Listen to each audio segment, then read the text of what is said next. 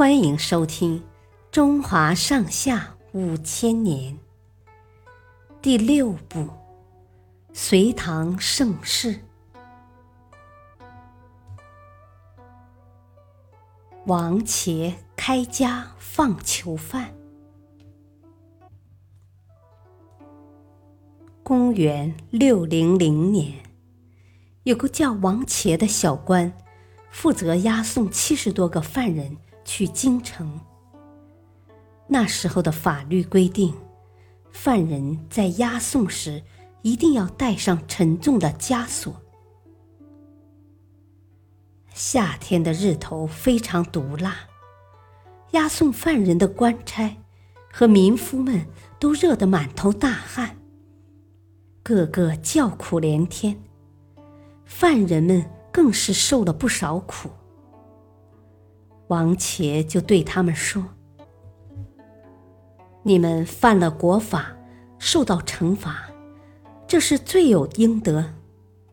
可是……”官差和民夫没有一点错，却还要跟着受苦，你们忍心吗？犯人们觉得心里非常愧疚，都低下了头。王茄又说：“你们带着枷锁长途跋涉也很辛苦，我有个想法，打算去掉枷锁。”让你们自己去京城。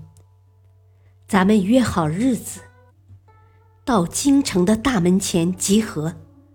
你们能做到吗？犯人们非常感动，一起跪下说：“大人真是慈悲为怀，我们一定做到。”于是王且遣散了民夫。把犯人的枷锁打开，说：“如果你们失约，只好由我替你们去受刑了。”说完，他便放了犯人，自己带着几个官差，继续向京城走去。等到约定的日子，七十多个犯人竟然全都来到了京城的大门前。隋文帝听说这件事后，非常惊奇，立即召见王茄，把他大大夸奖了一番。接着，他又把犯人们也叫来，设下酒宴款待，并当场赦免了他们的罪行。隋文帝后来又颁下一道诏书，要求各级官员向王杰学习。用感化的方法去管理黎民百姓。